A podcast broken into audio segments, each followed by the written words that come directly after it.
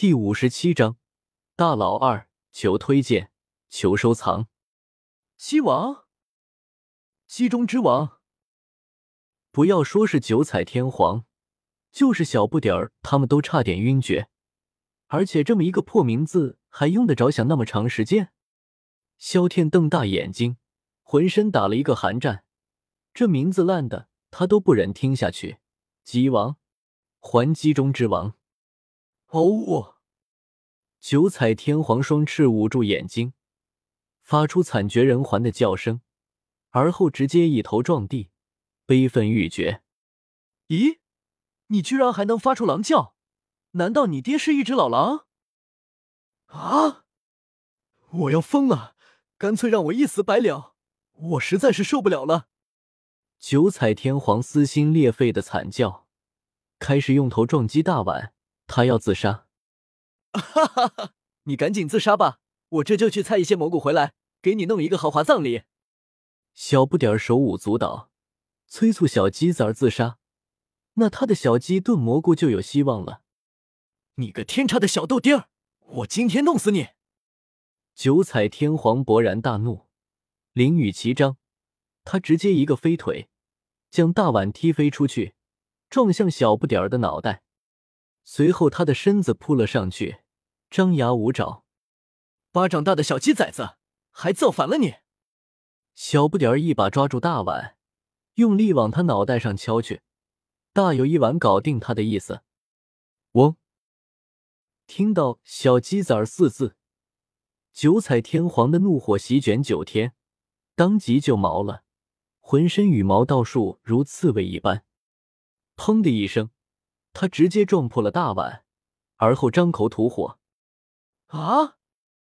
接下来，小不点儿惨叫，疯狂的撒丫子逃走。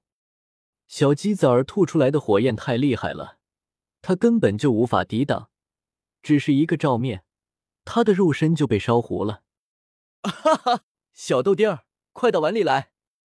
九彩天皇飞到小不点儿前头，而后将大碗竖立在地上。砰！小不点儿跑得太快，刹车没刹住，一头撞到了碗里去。九彩天皇二话不说，口吐烈焰烧他。啊！见鬼了！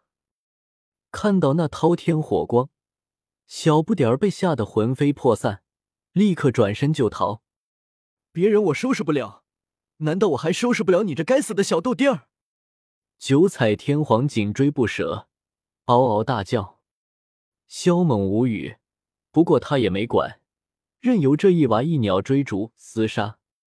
最后，小不点儿付出了惨重的代价，被烧成了一个小黑人，活脱脱的非洲移民。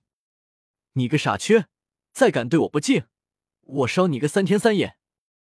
九彩天皇扇动着翅膀，悬浮在天空，居高临下的俯视着小不点儿。吃个小鸡炖蘑菇咋就这么难呢？熊孩子直犯嘀咕，满脸忧伤。今天踢到的这块铁板也太硬了。萧天扯了扯嘴角，额头冷汗直冒。他得出一个结论：这只小鸡很凶残，不能招惹。脑袋渐渐清醒的大红鸟满脸震惊：凶残的孩子竟然被收尸了，这也太不可思议了。他偷偷的打量九彩天皇，眸子在转动，不知道又在憋什么坏主意。咚！可就在他目露思索的时候，碗从天而降，正中他的脑门子，顿时砸得他晕头转向，犄角高涨。你大爷的，这是为嘛呢？怎么还砸到爷的脑门子上来了？我他妈的这是招谁惹谁了？大红鸟差点破口大骂，被气坏了。天有不测风云，鸟有旦夕祸福。大红鸟不敢招惹九彩天皇，便将这归结为天灾人祸，只愿自己倒了八辈子血霉。鸡王，别闹了，赶紧收拾一番，我们到处去转转。萧猛刚刚问了一下系统，他可以在这个世界待三天时间。换个名字。九彩天皇一副气鼓鼓的表情。灵动的大眼中喷薄着怒火，毛发炸裂，跟斗公鸡似的，想扑过去将萧猛收拾一顿。啥意思啊？嫌弃我给你取的名字不好？萧猛顿时不满道：“你看看，鸡王，鸡王，鸡中之王，称霸宇宙，雄霸蛮荒。问苍茫大地，谁主沉浮？唯你鸡王。”萧猛越说越激动，越说越觉得自己才华不错，对此很满意。萧天他们嘴巴微张，呆若木鸡，被雷的说不出话里。九彩天皇如遭五雷轰顶，差点吐血。这烂名字真是糟糕透顶，让他抓狂，有提刀抹脖子的冲动。九彩天皇抵死不从，坚决不要这个名字，甚至以死相逼，不停的用脑袋撞地，想要自杀。他实在是无法接受这么烂的名字，那就鸟王吧，这很符合你的本质。萧猛皱眉道：“九彩天皇，我 at at。”他只感觉天旋地转，差点就一头栽倒在地上。你特么的到底有没有取名字的水准？要是没有，就不要瞎取好吗？叫老二如何？天老大，你老二。萧猛说道：“吃。”九彩天皇双目瞪圆，而后惨叫。他一头撞在神池上，被气得昏死过去，觉得鸟生怎会是如此的凄惨？自己上辈子到底造了多大的孽，让他今生遇到这么一个奇葩啊！老二，万人的老二，这特么的！